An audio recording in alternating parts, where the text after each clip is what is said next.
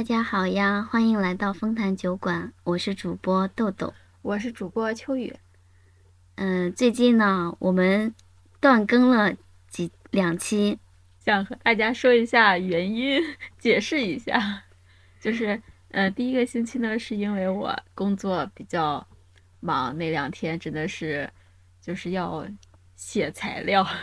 然后这个又是我的弱点，就是。在疯狂的想，然后熬夜的在想，然后水平到最后结果还是水平有限，然后写出来的也不如人意吧。然后所以那那个嗯那一期就算是因为我的原因停掉了。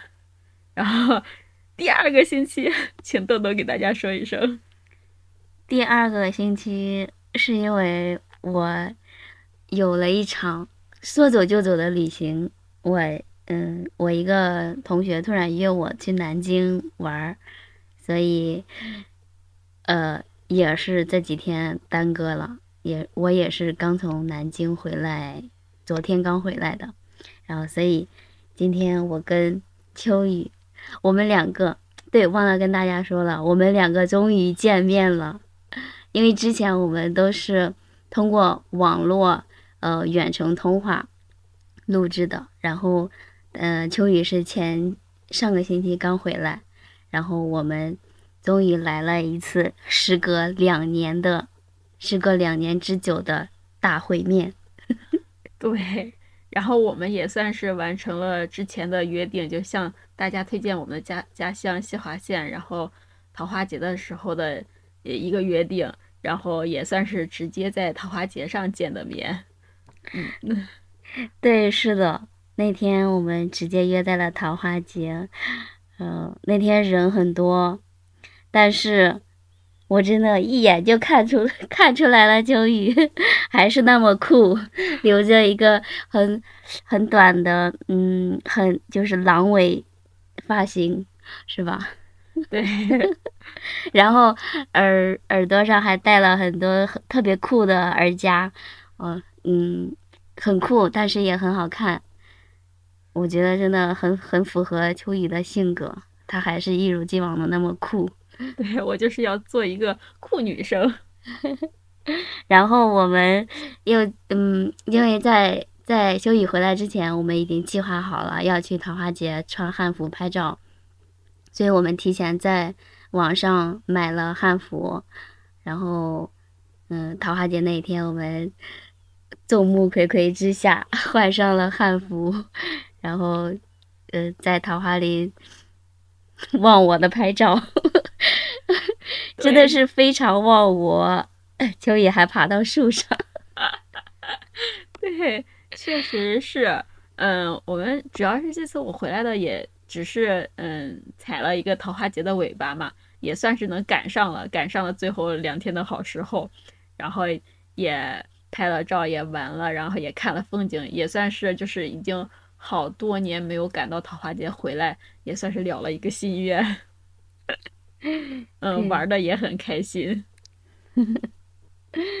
然后那天也很刺激，我们坐船的时候，刚好刚好那边有喷泉，然后那喷我们直接把船划到了喷泉底下，然后我们我们的衣服全都湿了。嗯，这个这个这个都是我的原因，寻求刺激，说没事儿没事儿过去，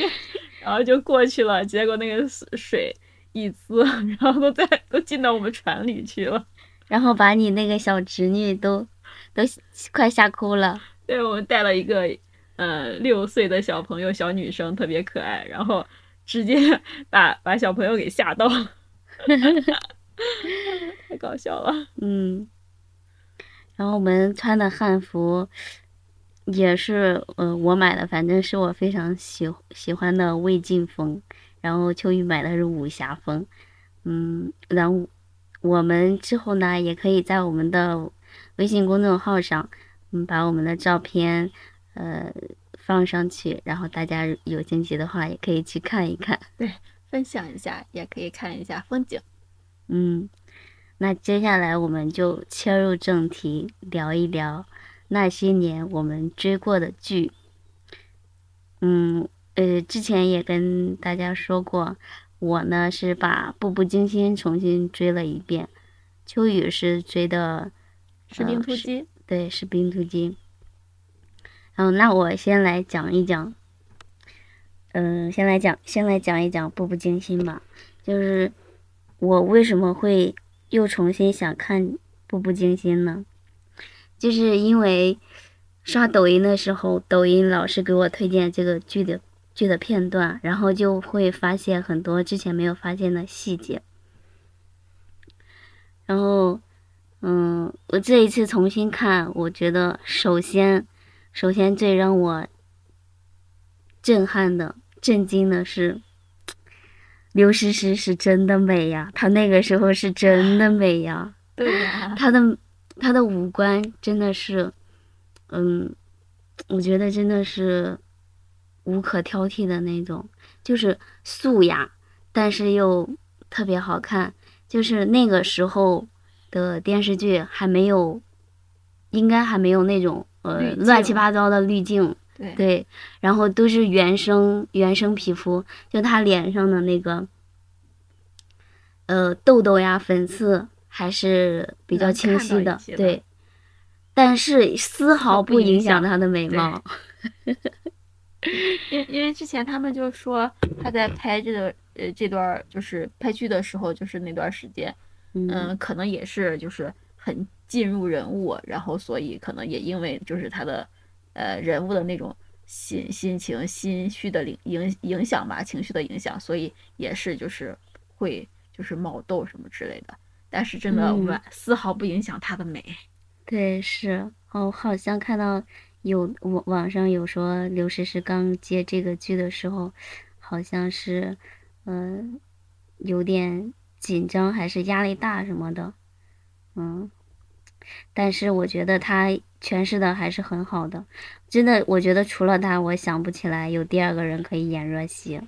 就是虽然我刚我这又重新看的时候发现，其实他。刚开始的时候，就是他刚穿越过去的时候是很活泼的，但是那就因为他刚穿过穿越过去的时候，其实才十三岁，是一个少女，是一个很活泼的少少女，所以刘诗诗她演的她她有一点努力装出那种嗯活泼活泼灵动的样子，但是能够看出她的表演痕迹，就是我感觉可能她。本身的性格是比较安静一点的，然后她要演出这个活泼灵动的样子，还是有一点刻意的，嗯，但是可能也是他刚开始演吧，嗯，但是后面就好很多了，我尤尤其是后面虐的部分，他天天哭，天天哭。我觉得还是很有演技的，他的演他的他的那个哭戏还是挺有感染力的。就其实《步步惊心》后面我就没有敢看，嗯，我就是只有断断续续看一些片段，因为我感觉到最后片段的时候，若曦就是刘诗诗，刘诗诗就是若曦，就是我看那个角色就可以，就是很代入，然后我就感觉哇，真的就是很伤心那种，就是情绪根本就出不来。然后我，所以我的都是断断，就是一段一段在看，然后我都几乎就是连不起来后后面讲什么，只是大概知道。嗯，就我也看到，就是哦，网上有很多就是他，嗯、就是那个剧播完会，呃嗯，他有一个采采访，然后他说，嗯，他说他跟身边人说，你不要叫我若曦，我会走不出来。然后他说这话的时候都哽咽了，我觉得真的是这个演员对这对这个角色真的是倾注了太多。对，嗯，然后我觉得，嗯，我对这个剧最印象深刻的就有几个情节吧。就我第一次看的时候，那个时候还在高中吧，我记得。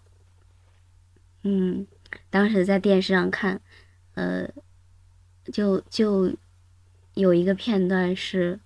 下雪了，然后他在那，他想起了自己的父母，然后他就就晚上，他就在雪在雪地里走，然后刚好碰到了八爷，也就是他姐夫，对，然后两就两个人一起并排走，结果走着走着，若曦突然脚下一崴，嗯，然后八爷就扶住了他，啊嗯，我觉得那个场景好美，好美呀！就我第一次看的时候，因为，呃，刚开始第一眼看到八爷的时候，觉得他并不是很帅，嗯嗯，对，就可能他是，呃，很有儒雅的气质，但是，并不是传说中的那种俊美的那种感觉。但是我看到那个场景的时候，我觉得。啊，八爷真的好帅呀！然后第二个印象最深的，就是那个，就是若曦在雨中罚跪，啊四爷，对四爷用他的披风 去为他遮挡。我知道，我第一次看到那个的时候，我都哭了。但是，嗯，我现在重新看的话。就好像就是八爷扶若曦那一个，好像没有太大的波动了，嗯，就感觉好像没有我第一次看的时候那么惊艳了。然后这个第第第二个，嗯，印象深刻的片段，还是这么虐，真的很虐。就就我就是对他们就是这两段感情吧，对他的算是，嗯，然后。我也不知道是因为我就是知道这个历史人物，还是怎么，我就一直就从其实步步惊心一开始去，应该是他和八爷先有段就是感情纠葛这种，但我一直不看好这两个，就是我的 CP 一直都是他和四爷，然后就是这种，然后所以前面的话我就嗯，就是感觉我自己看的时候，我可能我都在想告诉若曦，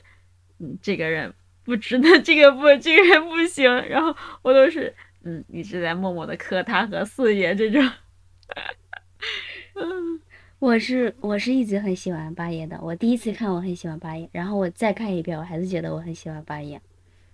但是，但是我一一直始始始始终就是从一开始，包括就是这个剧刚播，就是一开始刚看的时候，他和八，我一直都觉得，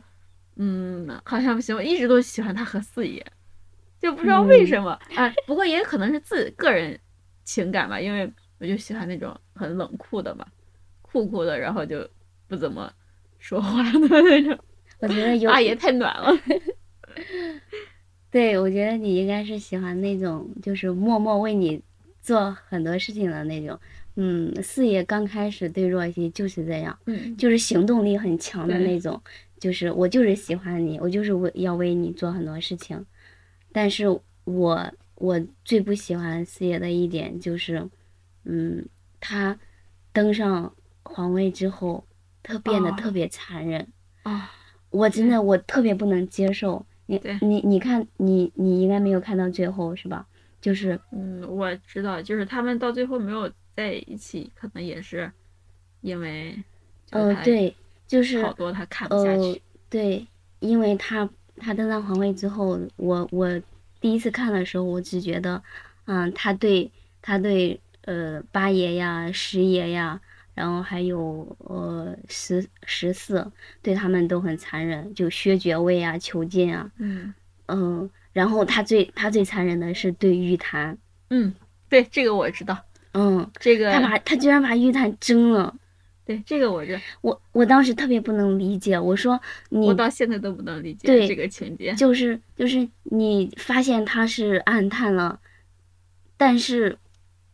毕竟你你要念在他他是她她是若曦的姐妹呀，对，你你怎么可以一点都不顾若曦的感受？就是就是她嗯，就是不管是对她的兄弟们，其实就是能想象到，因为毕竟咱们一直学历史啊或者什么的，就是因为对她皇位有威胁什么的。但是她对玉檀这个我是真的就是理解不了，因为你只知道她，你知道她是谁手下的一个小人物啊什么之类的话，对，然后又和你，如果你真的很在乎若曦的话，就是怎么样会看上他的情面上或就是会换一种方式，或者会会换一种对，或者让让他。默默消失什么之类的。对，但是这个哇，瞒又没瞒住，竟然这样，但就是对，但是我重新看一遍之后，我理解了，我理解他为什么这么做，为什么？是是因为什么吧？是因为 玉檀，他有利用若曦。其实我第一次看的时候，我都没有看懂，他是呃，因为玉檀到了那个出宫的年纪，呃，房上呃那个呃四爷是有意放放他出宫的，但是他不愿意出宫，然后他就求若曦留了下来。嗯。留了下来之后，他还是在那个御前封查嘛，然后哦。他经常传递消息给九爷，然后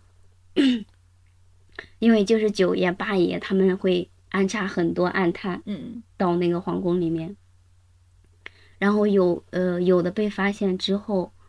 呃，然后四爷就是想要杀一儆百嘛，就是呃去打那个宫女的板子，让嗯让玉特意让玉檀去观看，啊，就是想让他收敛一点儿。对。但是玉檀一直没有收敛，而且就是呃，有时候他跟若曦在一起的时候，他就一直在，就眼睛一直在盯着他们，然后还偷听他们讲话。然后，然后他就就就把玉檀给蒸了。我觉得他应该是是想用最严酷的方式去告诉那些人，对去告诉那些人，就是如果这样做是没有好下场的。然后他要杀一杀那个他们的，就是这种风气。然后我觉得，反正我应该我是理解到了一点，就是有时候你必须要用要用一种严酷的手段去警告那些人，嗯，这样才能起到一种怎么说呢？震慑作用，，对震慑作用。是，对我之前特别不理解，我我觉得他太太冷酷、太残忍了。但是我觉得现我现在现在又觉得，作为一个帝王，如果如果他不，就是他连就是嗯自己宫中的那种呃什么眼线，就别人的眼线什么的，嗯如果这种他都不能治理的话，那他怎么去治理一个国家呢？对他怎么去治理这个朝堂呢？对，就是就是他处理这个方式，对于雍正来说是完全没有问题的，对，但但是他对四爷。哎对对若曦确实是太残忍作为就是嗯爱若曦的人来说，就对就不太合适了。所所以，我为什么不喜欢四爷和若曦？我就觉得，就是四爷可以和若曦在一块儿，但是皇上和若曦不能在一块儿。嗯，对，对，皇位和若曦之间，他只能选择一个。他要皇位，他就不能拥有若曦。但是他没有皇位的话，也拥有不了若曦。就我我是觉得，若曦对八爷有点不公平，是因因为若曦为什么会跟八爷分分手，就是他因为他知道八爷的结局，他他他算了一下，他和八爷就算在一起也只有十六年的时间，但我一直都觉得八爷不是真正的爱若曦，我觉得是的。我觉得不是。我我给你讲讲为什么是，你先你先听我讲，就是先听我讲为什么他们为什么分手。嗯。就是 就是若曦觉得他和八爷只有十六年的时间，是他他说他不愿意，他不愿意十六年之后就去赴死，然后所以他就要八爷为他呃放弃皇位。他说嗯皇位和他之间他只能选择一个，但是八爷八爷他不知道自己的结局啊，他就他就觉得我明明可以，他他觉得拥有皇位和拥有若曦是不冲突的。嗯他说，他他很不甘心啊，而且他觉得，他觉得这是没有问题的，他觉得呃我可以同时拥有皇位和若曦。然后，然后就是，呃，真的是就是，若曦单方面宣布的分手。然后分手之后，八爷有很久都没有上朝，啊，就是他就是很很难过嘛。然后呃，他大概恢复过来之后，呃，上朝的时候，因为若曦不是在御前奉茶嘛，然后碰然后碰到若曦，他看到若曦的，他一看到若曦，他眼眶就湿就湿了。我在想，堂堂一个王爷，一个叱咤朝堂，就是拥有那个，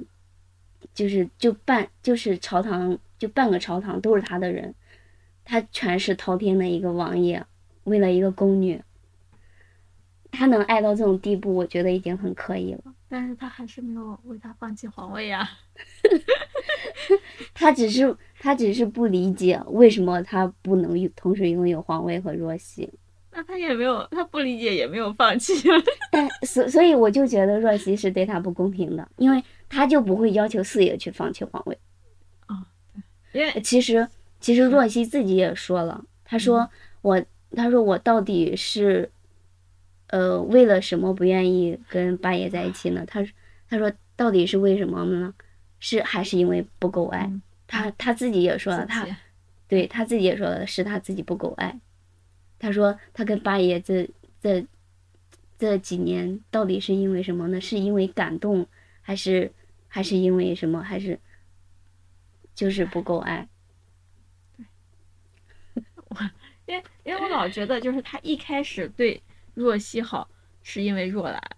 是因为他姐姐，嗯然后可能后面就是发现若曦有好多像她姐姐年轻的时候，就是、嗯就是她可能就是一开始不是爱若曦本身，嗯就像你说的，可能到最后她真的就是很爱若曦吧，但嗯他从一开始的 那个方式不太对对他他的动机不对是吧？对对对，然后我就，而且再加上我一直不站他们两个，所以我就觉得，嗯，他不是真正的爱若曦。嗯，我我看完之后，我觉得他是他是真的爱若曦，因为因为他的福晋是 应该是皇上指给他的，嗯，对，所以他他嗯，他对福晋是没有爱情的，他对若兰是有爱情的，但是若兰又不喜欢他。对若兰又不喜欢他。我觉得他真心喜欢的也就只有若曦了。但是，嗯，若兰，嗯，对，若兰也是一个悲情的人物，姐嗯姐也很，哎，对我我我发现就是这里面的女性人物真的都刻画的特别好，嗯就是嗯，但是有一点怎么说呢？就是呃，我第一次看的时候，我觉得这个剧，我觉得我看到的全是爱。你看八爷，八爷，八爷是爱若曦的，他真的是他他他分手之后，他就一一直是那种抑郁的状态，就我就感觉他很酸楚，就看看着他，我就觉得他好可怜。对，然后四爷也是，也也是特别爱若曦。嗯，对，呃，这我我这我这里我又看到了一个新的细节，四爷为什么会争夺皇位，就是为了若曦。嗯，对，嗯，对，之前他一直是韬光养晦的，他是太子党，嗯他是呃他是躲在后面的，可能他也想想嗯当皇上，但是他没有表现的那么明显。对，呃，就是因为就是因为若曦分手分手的时候提醒八爷说要注意哪几个哪几个大臣嘛，嗯。然后呃，然后八爷就觉得，嗯、不得不防吧，然后嗯。他就、他就做了一个局，想要陷害四爷，嗯。结果十三爷主动对。对主动承认是他自己做的，然后就给他顶了罪，然后四爷就很生气嘛，嗯就是十三爷被被囚禁，然后若曦，若曦又怎么了？我我给忘了，反正就是他荔枝，他就他要争夺皇位，然后那个那段时间，他就退出朝堂了，他就天天在家种地，嗯。种花，呃，就是我就是那个什么劝客农桑那种，但是实际实际他在韬光养晦，他在呃寻求嗯时机，然后去报复八爷。嗯，这也是这个原因，因若曦而起，到最后也是落在了若曦身上嘛。对。然后，其实刚开始还有一个师爷也是爱若曦的，他他应该是喜欢多一点，嗯，还没到爱，因为太年轻了。对，嗯，就是就是他他虽虽然后面若曦拒绝了他，然后他也有了福福晋，但是他还是对若曦很好的，嗯，因为他们是一是年少就，就是一起成长的那种情谊。就就感觉可能一开始会多少有一些喜欢，但到最后可能，呃，自己也剩下更多的就是那种兄妹，啊对对对。啊，就是一直对他很爱护对对对嗯，然后还有好十三爷好，朋友嘛，对十三爷跟若曦之间是那种对知己朋友之间的那种爱，然后还有他们两个的关系更像现代 现代人，现代对，对对，然后还有十四爷，十四嗯。爷，我觉得他他更像是暗恋，嗯，他刚开始。是是他和八爷的 CP 粉头子，啊，对，然后后来他知道嗯若曦跟那个八爷分手之后，他就他就表现出了，然后想要呃就是嗯若曦跟他在一起，就但是是他就很尊重若曦，嗯，对他，我觉得他很可爱的有一点是，他他看到他跟，呃就他看到若曦跟十三爷在一起，就是那没大没小的，嗯。就是不分尊卑的样子，他就有点吃醋。他说：“你跟十三，呃，他说你跟十三哥一一向如此吗？” 然后他，然后他就说：“呃，为什么你跟十三哥可以这样？呃，为什么跟我就不可以？”然后，呃，若曦就说：“因为十三哥就，呃因为十三爷不会问这样的问题。他们两个，你要这样说的话，就有点像姐姐带一个傻弟弟 对他们两个刚开始，啊。对，十四本来就嗯小，对，然后他们两个还会吵架呀，他们经常吵架，就是就是用十三爷的话说，一个一个吵的什么脸红脖子粗，一个吵的，嗯什么眼泪啪嗒啪嗒掉，还是还是什么，反正。然后，嗯，反正我就觉得好像他们都在围绕着若曦转，然后还有，嗯，若兰嘛，若若兰虽然她很悲情，但是她也是为了爱，就是她心里一直有她的爱人，对甚至为了她的爱人，然后她终日与青灯古佛相伴，然后到死到死前，她还呃，她还请求八爷休了她。嗯，然后还有八福金嘛，八福金是很爱八爷的，对，就是，呃，就是为了八爷，他甘愿被休，就是，其实当时是四爷，是因为八福金不是害若告诉一告诉了若若曦这些原因嘛。对害他害了若曦流产，然后然后就四爷就很生气，然后就就让八爷休了他，呃，八爷是不愿意修的，但是八福晋他主动去写了休书，让那个八爷去盖章，然后他被休了之后，他就回到了他自己家中，他他回到了他自己府中，然后就呃自焚了嘛嗯，对。然后我觉得，嗯，我当时看看到这个，我觉得八福晋真的是一个值得敬佩的人。嗯，对，嗯，就是用当时的眼光来看，她真的是一个好女人。嗯，但是现在我不这么认为了。对，那是肯定的。然后还有还有一个，哎，是绿芜。啊嗯，绿芜也是一个很悲情的人物。对，他是为了十三和他们的孩子成欢，为了他们，然后投河自尽了。嗯，不受别人非议嘛。对，但是，呃，我觉得我第一次看的时候漏了一个细节，就是绿芜其实他还有一个身份，好像是，呃，是一个什么大案的受害人，就是他他本是名门之后，哦哦，对，对，嗯，我我好像知道这个，嗯，绿绿芜是是因为，嗯，他他的家家族的人都是被那个皇帝给杀了嘛。然后他虽然爱十三爷，还跟十三爷有了孩子，但是，嗯、当时是因为十三爷想立他为侧福晋，想给他一个哦名分，但是他觉得，嗯，一一是他不想不想牵累十三爷的名声，然后二是他觉得，呃，他跟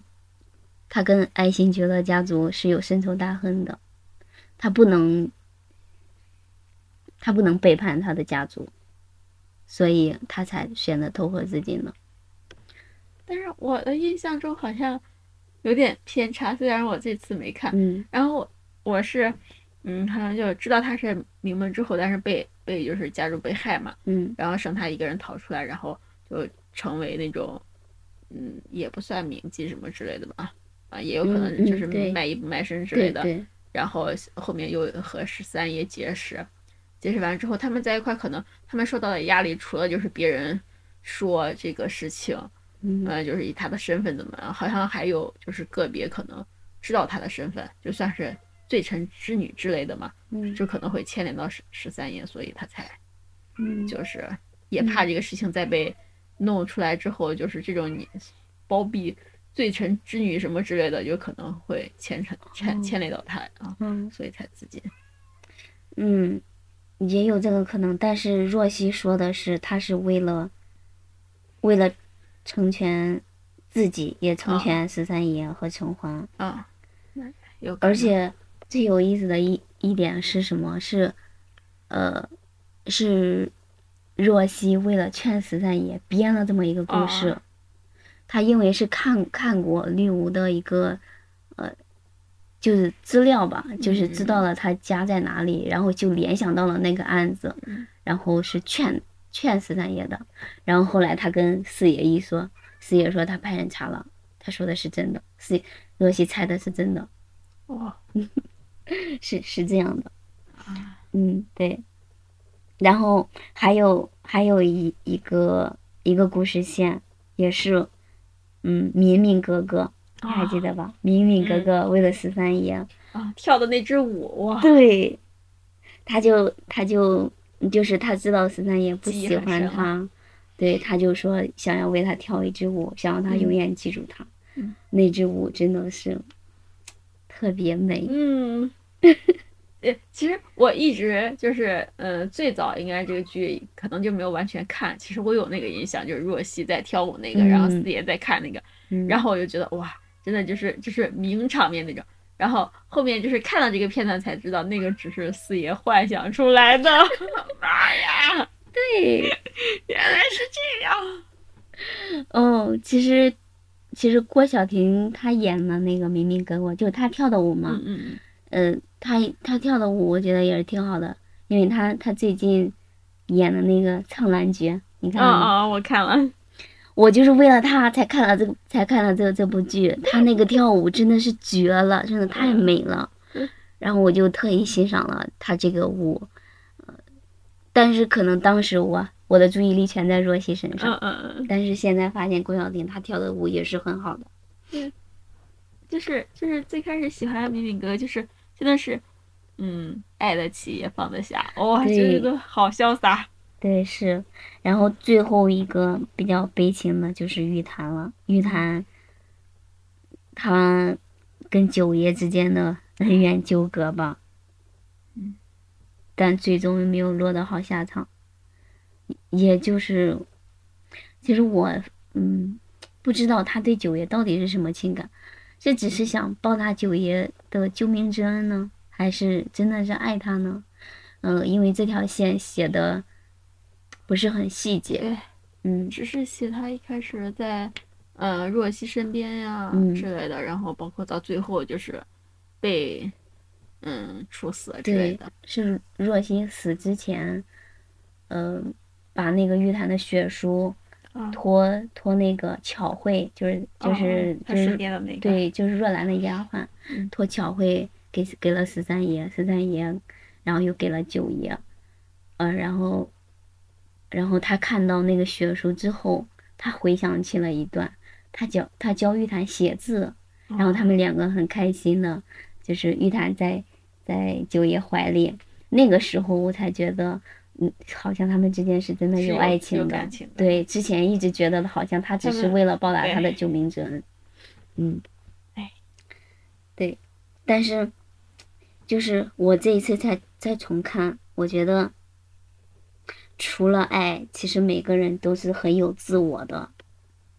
你看，八爷虽然他很爱若曦，但是他也没有放弃皇位。对，因为我觉得皇位是他的一部分，是他从小是他经营了半辈子的东西，事业。对呀、对他不，他没有为了爱情去放弃，他还是他还是有自己想要追求的东西。然后四爷也是呀，嗯，四爷他虽然爱若曦，但是他到最后他也没有给四给若曦一个名分。是的，嗯，然后八福晋其实他也是为了成全自己，他他是为了成全自己的爱情，因为他觉得他离开八爷，他不会再跟第二个人，他不会再想跟第二个人有什么关系。他其实也是为了成全他自己，然后若兰也是呀，他也是为了他自己。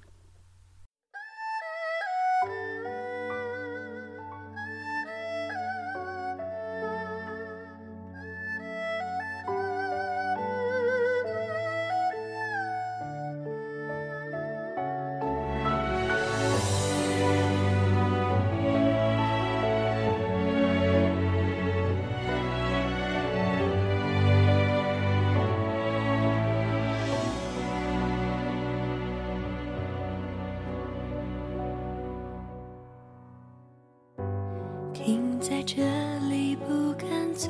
下去，让悲伤无法上演。下一页，你亲手写上的离别，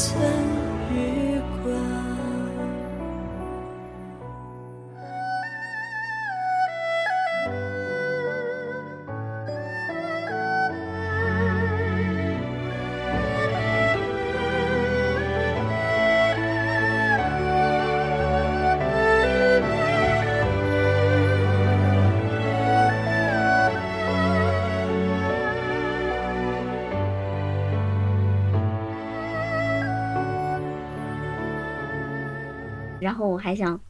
说一点，就是，呃，我这一次看，然后好多弹幕都说女主是白莲花，就是说她什么，呃，就是所有人都围着她转什么的，说她太太博爱了。故事情节嘛，对，但是，呃，我看了之后，我好像大概理解了一点，因为其实要从这个故事线，你看若曦她是十三岁穿越到那里，然后，然后十十四岁进宫嘛，嗯她在她在那个呃，康熙那侍侍奉了侍奉了九年吧，就是她，她从小她就跟这些呃阿哥们一起嗯。成长，嗯一起长大，他们之间是很有情谊的，所以到到后来，嗯，后来四四爷登登上皇位之后，不是对对他们对那几位阿哥都、嗯。呃削禁啊，或或者是把他们派到偏远的地嗯嗯。方，但是若曦就很很生气嘛，他就呃他就一直在跟四爷在对抗，嗯，就一直在闹别扭，就因为这些事情，嗯，然后还有一次是，他把呃就是四爷又又又去又去找了八爷的事，呃罚他罚还还让他罚跪吧，然后若曦就在佛就在那个佛堂前站着，嗯，就是因为他的腿不能跪嘛，啊，他他的腿因为当时呃已经受过伤。对对对，就是下因为大雨那次对下大雨那次受伤了，然后，然后他就一直站了，在在佛堂站了一夜，然后大家就弹幕都说嘛，说他呃为了前男友什么什么，就是因为 因为他说。嗯，就是大家都说四爷是她现男友，八爷是她前男友，然后十四是她老公，说是说是说他就是个白莲花，说是跟现现男友在一起，还还就是想着她前男友。但是我我觉得，嗯，首先是她是从八爷府出来的，对，再说八爷也是她的姐夫，嗯而且还跟她有过一段感情，嗯，他不可能这么眼睁睁的看着八爷嗯。受受苦受难。就就他他在决定和四爷在一起之后，就他对其他阿哥，嗯，有的也挺好，但是应该对其他阿哥阿哥真的就只是那种兄妹啊，或者姐弟之类的对对感情，对，嗯因，为都是也算是都是一一块儿成长的，就是、嗯对，所以我觉得我我觉得我是能理解若曦一点的，嗯就是因为她性格，她性格比较多愁善感嘛，多思，多思多虑，她也是因为这个寿命不长的。然后就，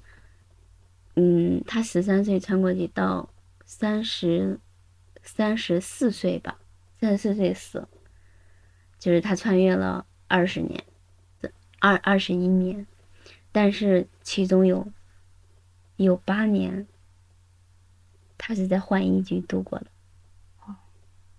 就是那那个部分虽然很少，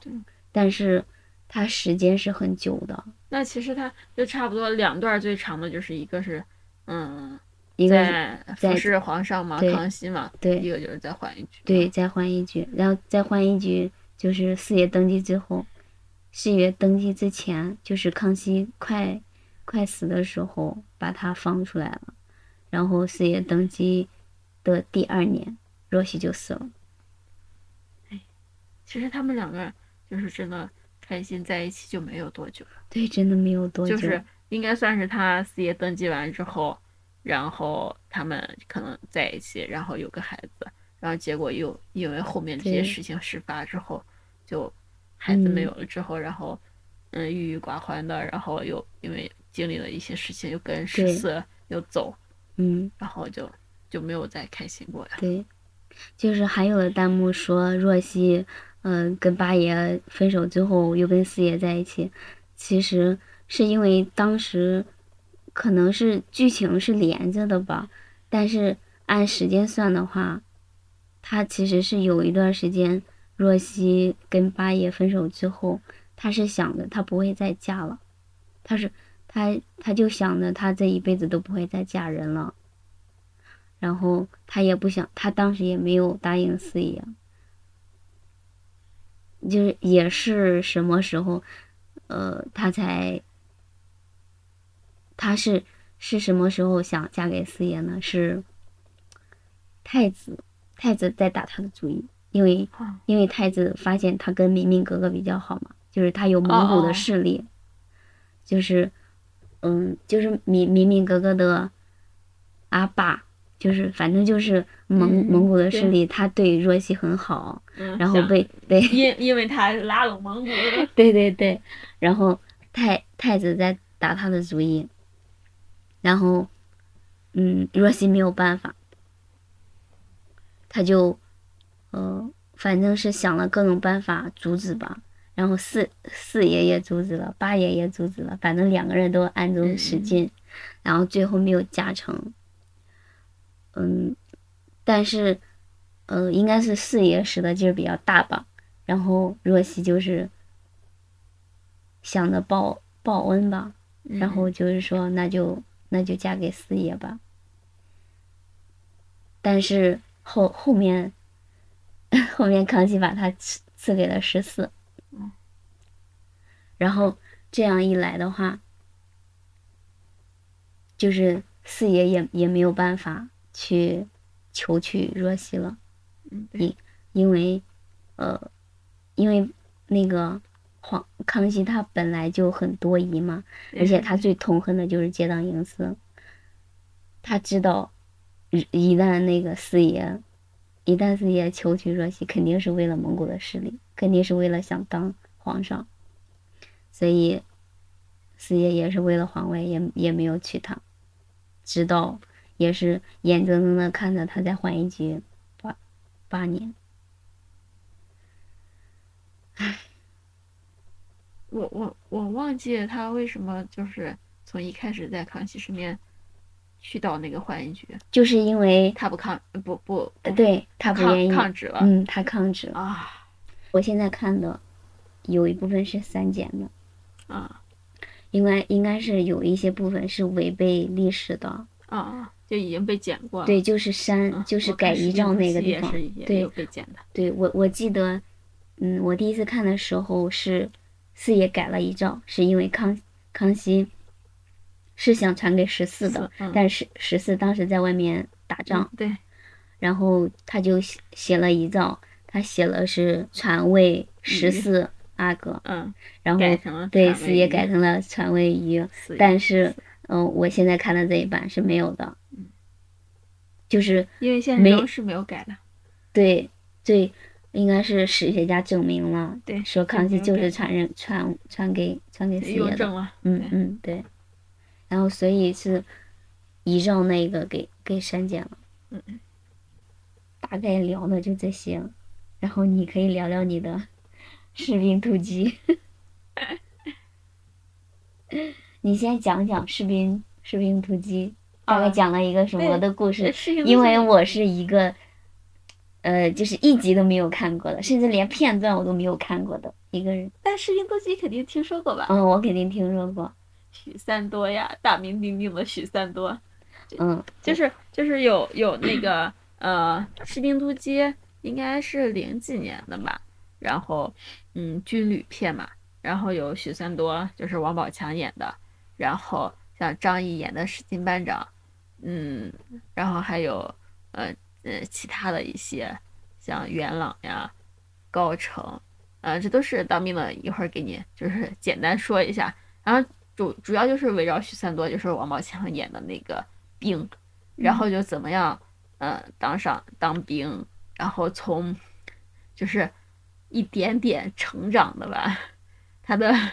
嗯上位时也不也不能算上位，就是就是从一个嗯、不能呃不算有兵样的兵，然后变成一个就是很厉害的，他应该都算是嗯特种兵还是什么，就是一步一步上上去，然后再加上是和部队的一一个一些改革吧，等于是连连在一起的一个。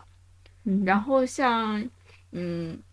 之前我应该是他们播的时候应该是有看过，但是可能不是特别的完整，就是可能就是就是几集或者隔着隔着几集，因为那个时候是电视追追剧嘛。然后也有印象深刻的片段。我到大学的时候，就是有专门儿，因为我是一一二年到一六年上的大学嘛，有专门找过《士兵突击》的这个，嗯、在电脑上有看过，然后看过就是完整的一遍。然后后面的话，就是说聊到这个话题，看有没有什么电视剧推荐的我，直接想到就是《士兵突击》，因为我真的很喜欢这个剧，然后有的时候电视上播什么的话，搜到的话也会在看，嗯，没有完整看过，然后这一次也算是又又看了一下，嗯嗯，几次的话应该是关注的重点都不太一样，呃，一开始看的话，最早的话他播的时候，可能就是对那个片段的话，就是呃许三多他呃到钢七连之后。然然后就是连长怎么样重视起他，就是他做那个，嗯，哎，那个就是属于那个动作叫什么？绕腹，绕腹卷杠那个，就是上去完之后，就是腹部抓上对单杠，然后腹部就直接一一单杠全腹。对对对，就就是就是在腹部那个，他不是做了三百三十三嘛，就是有数计计数之后。三百三十三个嘛，所以许三多。一开始我一直以为就是他名字是不是因为这样来的？那是我就是第一遍看就对这个片段特别有印象，然后就大家给他数着，然后一直到他最后做完之后，然后因为那种一直在绕绕绕单杠上绕腹部，就他会晕啊，会吐呀，然后手也会磨，啊，然后那个就印象特别深，哇，就感觉，嗯，真的是就是好厉害，就是要真的是靠自己的。意志力在坚持那种，然后但是只是对这个片就是片段印象比较深，嗯，然后知道他们的名句也不抛弃不放弃，嗯，就是精神嘛，就一直从这个，嗯，那个时候可能就已经大概知道，但是已经忘记很多了。大学的时候又看了一遍，嗯，就是会对 那个时候可能也是自己快要毕业，什么找工作呀。或者是面对一些事情的话，就有一些激励嘛，就是不抛弃也不放弃嘛，然后让自己坚持嘛，或者是嗯让自己做有意义的事情呀，这些都是从里面有的嘛，嗯，就是也告也算是告诉自己吧，就是让自己有一个初心嘛。然后这一次再看的话，其实就开始对一些细节上还是会有会有印象的，然后像。嗯，这次的话主要是也是赶上这个，我现在工作离家比较远啊，有父母什么的，然后就呃很喜欢开头演的，他们一开始离开家去当兵，然后包括他最初新兵连就是有多么的难，就和我们工作上就很很挂钩了，然后包括他要去代入了，对对对对，去到第一个。嗯，分下去之后，第一个那种那个班，然后就是五班嘛，就是特别偏远什么的。哦，好像我呀，我也被发配了边疆那种感觉。嗯，然后后面就是他怎么样的契机，又到了钢七连，然后又往后之类的。嗯，就可能，嗯，自己环境不一样了之后，就看剧的关注的点也不一样了。不过。那句话还是很厉害做有意义的事和不抛弃不放弃，还是我最喜欢的，就是两句。这个不抛弃不放弃是谁说的呀？是在一个什么情景下说出的这句话？嗯，具体的话我忘记他们最开始是怎么样说出来这个不抛弃不放弃吧。嗯，也就是因为当兵嘛，都是会有这种坚持嘛，就是你一开始就一直坚持，嗯。我现在看的话，我有点忘记到底是从哪开始说的了。嗯，我想问一下，这个许三多他最后，他最后，嗯，最后的结局是什么？嗯，其实没有太说，因为他就是，嗯，从，就是从一个看守，就是那种装备的，应该是或者是就是那种管道的，就可能油啊什么的那种管道的。一个不被重视的一个偏远的五班，然后到钢七连，就是可能那个时候就会有坦克什么之类的，然后他们坦克像这种这种装甲部队了算是，然后嗯，因为装甲部队他们又要改改成就是现代信息化了嘛，然后会精简人，也是那个时候大家 最喜欢的史金班长就退役嘛，嗯，然后后面的话他们又去那种就算是。特种部队还是什么？那嗯，称称为老 A，就是选出来的那种突击，有可能，就可能就更像我们看到特种兵那种之类的。然后他就一步一步去到最厉害的地方。然后，哦然后他这个的话，其实没有说他最后的结局，因为只是说他到老 A 之后，他们的一个班，你像他们在这个班里面，就是像呃李晨演的，然后也有那个呃段奕宏演的，就元朗他们就是会几个人组成一个班，那种就是不管是一个班作战还是单兵作战，你都很强的这种，然后都而且后面都慢慢就是信息化嘛，就是他要。从一开始可能只是初中毕业，还没有高中毕业之类的，就是要学很多东西，然后就是各种，嗯，他没有具体说他就是到老 A 之后怎么怎么样，只是说他们训练啊或者他们演习什么之类的，嗯，只有开头的时候，就是他们也不知道是回想还是怎么样，是一次演习，然后他从高高空中掉下去，就是就是很。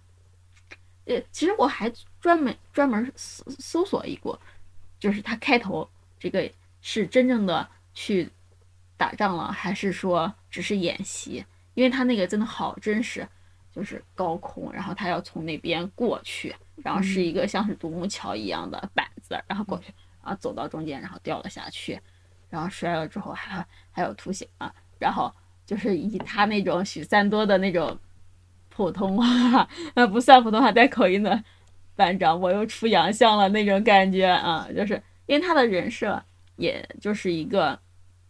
很单纯、很傻，然后可能一开始连连那种向后转什么都做不成的，然后又很嗯倔强，还是怎么说，就是一个特别傻、很很直、很耿直的一个兵，然后一直到那个，你看到最后他剩下都是在说。班长，我又出洋相了，就就就这种很合普话，王宝强的合普话是吧？我刚一 都一直在想，他说他是不是在一直说的，他全剧，他全他全剧都在说的是合普话。嗯，他他的他们就是呃说的是他是从那个村出来的，就是招到了兵嘛，因为他们就是说他们那。周边的那几个村好像也是那种山上的，就是会出好兵嘛，因为都是那种越野能力特别强的，然后就去专门招的嘛，嗯，就也他就会 说口音嘛，然后然后他的那个呃呃陈思成，他不是在里面演他的老乡成才嘛，然后也是不要跟我说 说普通话，班长班长。我是不是又做错事了，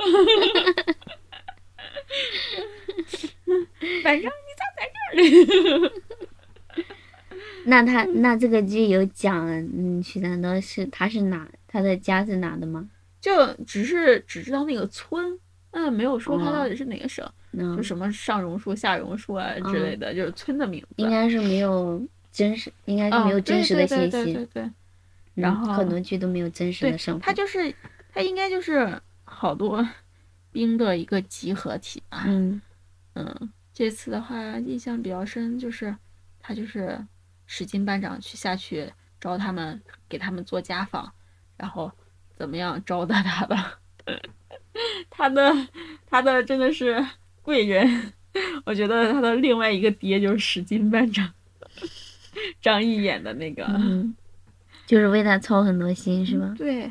然后带着他成长。算算他的伯乐。嗯，也不能说完全是算他的伯乐吧，因为他也有，因为他首先一个班长，你想改变他，呃，那种人生走向可能怎么样，可能不太行，但是他真的是就一直在鼓励他，然后嗯在认真的教他，慢耐心的教他，让他一步一步成长，嗯因为他们真的也会有好多事情，包括新兵连训练啊，包括他又再回到钢七连之后，他需要做做的一些跟上他们的训练节奏呀什么的。啊，他刚去钢七连之后，他就是老莫嘛，就是嗯。要店里的训练什么的，然后他们那种上面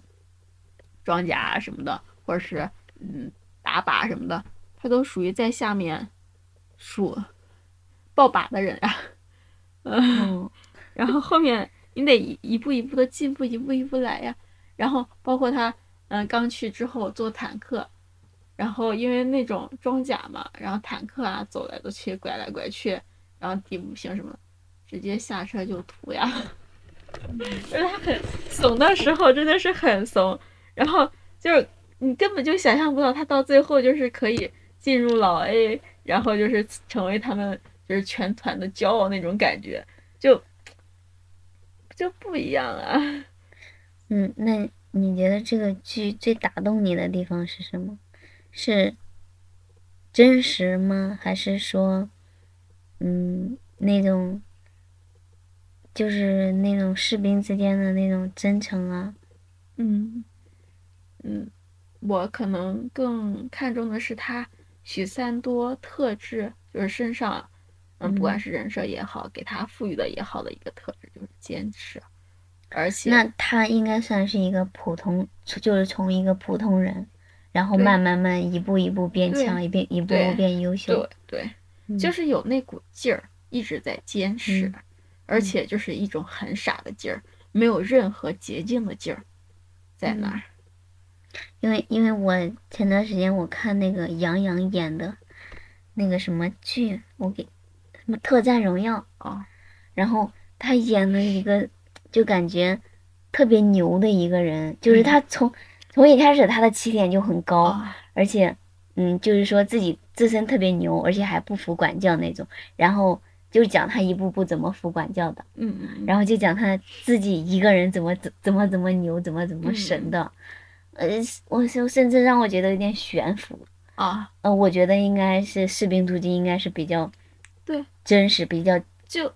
就是更更贴合，就是一个人物的成长，一步步的成长。对对，然后你想，他是一个在新兵连训练，就是可能我们军训的时候，上学军训的时候也会遇到的顺嗯拐呀，就会有的。然后向后转可以把自己绊倒的，就是一个就是新兵蛋子。然后，嗯，他是怎？他就是自己就一直在坚持，就是就是感觉他一开始这些都做不好，在新兵营都做不好，因为你做不好，就是你新兵连三个月结束完之后，会把你分到下面的各个部队上嘛，人家嗯好的直接苗子，人家好的就流走了嘛。嗯，然后这种的话，可能就把你分出去，你想分到什么炊事班，我就自己猜就想象啊，然后分到其他的，你像他把他分到了一个很偏的，然后他可能去了之后，一开始大家就是就已经这如果不算他的话，其他等于是都已经躺平了，然后他嗯去了，就是还是坚持自己呃站军姿呀、提正步吧，他就可能做内务呀。因为他们已经没有人去检查或者什么的话，可能班长也不管的话，内务可能都都废掉了那种，然后就一直他就他就说我可能其他的也做不好，那我可能就把自己能做到的，然后可能在新民新民联就是都不被表扬的、都被批评的这些，我就坚持着做，然后才可以的呀，就一直坚持着，嗯，这也是，然后又感染了周边的人。嗯，我看这个剧豆瓣评分九点五，对呀、这是一个很值得看的剧啊，然后我想看一下它到底有多少集。我说如果三十集，如果集数不多的话，我可以看看；如果多的话，多的话我就不想看了。三十集。嗯我我其实到现在我还是对他就是一开始，嗯，就是做自己觉得有意义的事情，包括他的这个两个五班的老马班长和史金班长，就是给他说，他也一直能坚持，嗯，就是修路呀，或者自己去站岗、站军姿这种，我都很喜欢。就是你在小事上就一直能坚持，然后你也就是。嗯，不过他也碰到了就是好的班长嘛，然后碰到别人跟你说，他也能听得进去，然后我就觉得嗯就很棒了。嗯，但我觉得我好像还是没有太大想看的欲望，怎么办？嗯，那那那个吧，就是就是就是真正男子汉开始不是有王宝强嘛，然后就就是真人秀嘛，我知道这个嗯真人秀，但是我没看过。啊，你没看？然后他，嗯，他一开始他去嘛，那些那些就是因为他们也是进到那个部队里面嘛，然后那些不是见到都是大家都是都特别就是其实去的话也也有其他的就是那种嗯流量明星之类的，然后但是那些咱们都很喜欢王宝强，然后都是告诉他说我就是因为看了你的《士兵突击》我才进来的，就是我来来当兵的，就是影响很深的。我不知道你为什么没有看过，但是影响真的很深。嗯，我不过这可能也是和就是大家的其他的有有关系吧，因为我是一直就很想当兵啊，或者是当军人啊、当警察这些之类的，只是因为嗯各种原因，那各种硬性条件达不到，然后就才不行的呀。其其实我也总结了一下，就是因为这两部剧都是我们高中的时候播的剧嘛，嗯嗯然后我们都是高中的时候看的。初高其中吧，实应该。对，嗯其实我觉得这也反映出了我们两个不同的性格。我可能就是比较喜欢那种情情爱爱的，什么虐恋呀、极嗯极致的 B E 美学呀，我就比较喜欢看这种剧。然后你可能就是看军军队呀，或者是嗯。就是更励志一点的呀，或者是嗯、反正就是除了爱情之外的其他剧。我但是 像像宫啊和步步惊心我也有看呀，但是你没有说就是特别喜欢看的那种，就是也就是看看就过去了，嗯。应该也不会说再想去看第二遍。嗯，嗯，《甄嬛传》我会看，《甄嬛传》那不是普通的爱情嗯剧，，对，那是宫斗了。对。嗯，就是一是我其实对军旅题材的，嗯，其实我也看过，但并不看的不是很多。嗯、还有一个原因，我不太喜欢男人很多的剧。嗯，我我更喜欢女生一点，我喜欢美女多一点。但是《零度记》真的很好看，你可以去看一看，可很有意思。嗯，就是不只是军旅吧，就是它有一些就很也很有意思就是相处的细节嗯之类的。对对对，嗯哼，就就许嵩的这个人，就是是很丑，但是你看看就是也挺可爱的。你这你这么一说，我想起来我可不看的原因还有一个是我真的有点，觉得他们长得都不好看是吧？嗯，对嗯，那确实是。我真的是颜狗，我真的太看脸了。那你要这样说的话，我我你看，我觉得，嗯，像康熙王朝这些，汉武大帝、嗯，雍正王朝这些都很好看。对，其实因为我对历史还是比较感兴趣的，然后我前段时间看了那个《嗯大明王朝一五六六》，九点八分，啊啊啊啊这个剧也特别高，啊，那我可以看一看是谁演的。就是陈宝国、哦黄志忠，都是老戏骨。啊！这什么时候的电视剧？我是不是应该？二零零七年的，啊，那我应该看过，我觉得。嗯，我之前没有看过，我重新看了一遍。让我看一下。哦哦哦，我看到了，有还是张译导演的嘛？嗯，哦，这个就是全是男人的剧。我应该是看过的，但是我可能就是忘掉了，因为嗯这些我还是就是历史剧，我应该看过看了嗯挺多的。对我也是相对来说比较喜欢历史的，所以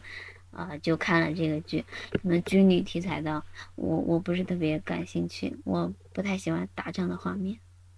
没有啊，这这不是嗯什么打仗，对啊，这这就是这真的是就是演了一个可能他一开始都不算是就是他们的生活是吧？在军队里的呃训练生活。对对对对，嗯然后最多就是到后期会有一些演习什么之类的，嗯呃，而且这个的话应该就是，嗯，真的是部队上是支持的，然后有很多当时的可能就是那种真实的演习的场场景嘛，嗯对于我来说还是很吸引我的。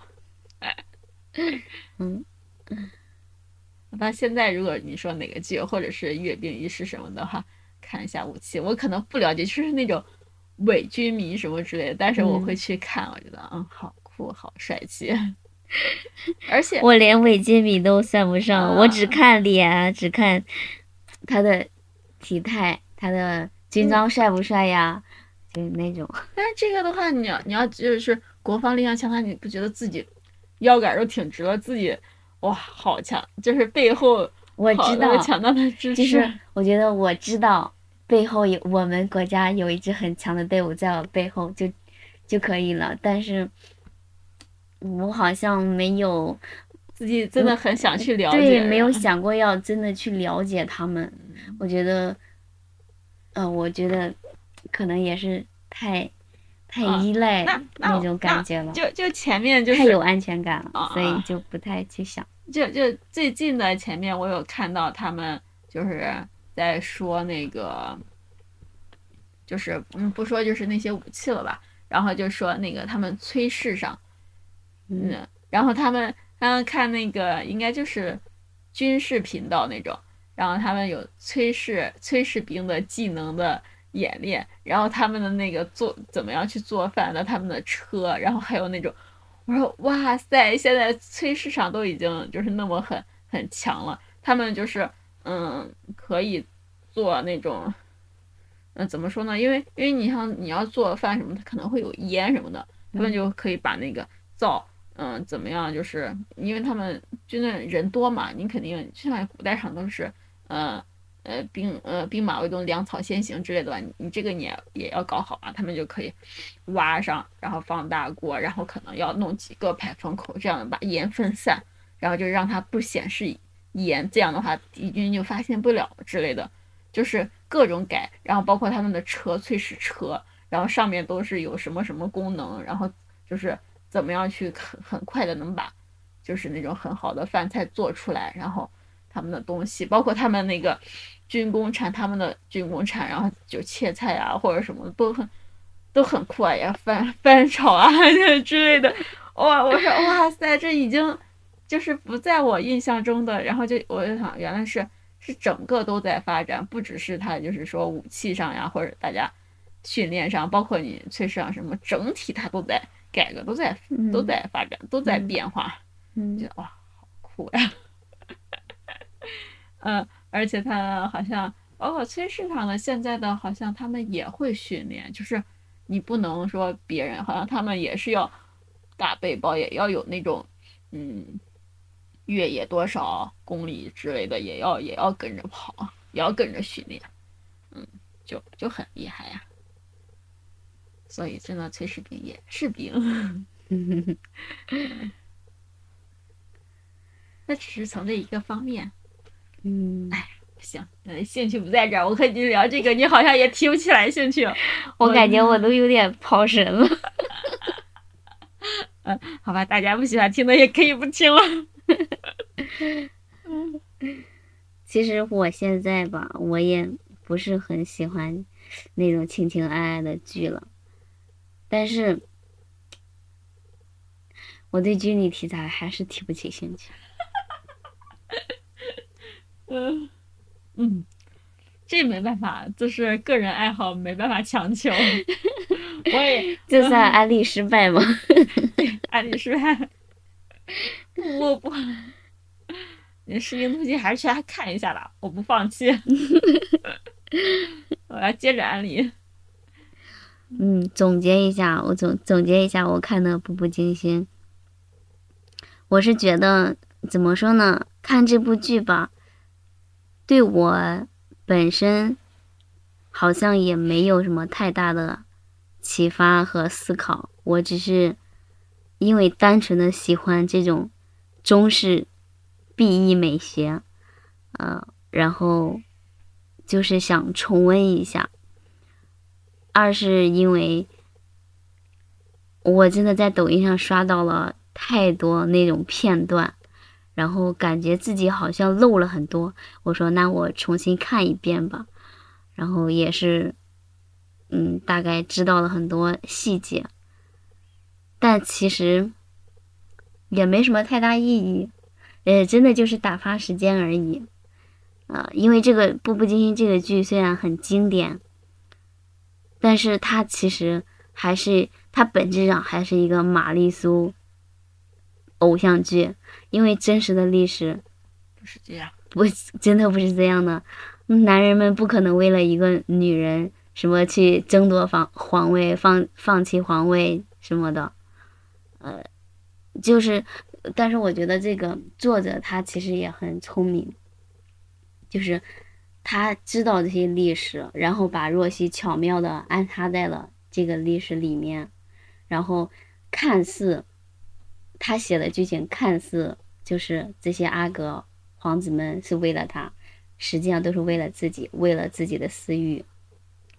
嗯，我我觉得我我这部剧对我更多的意义来说，应该就是写作方面的吧，就是他怎么，就是假如你要去写一个，呃，跟历史有关的剧，你是怎么把你这个虚假的编的编的故事情节跟历史史实相符合，不不呃不违和吧？或者说，我觉得，嗯，我应该是在学习这一点。如果将来我也写小说的话，我可以借鉴一下。那你呢？你总结一下，你觉得这这部剧对你的意义？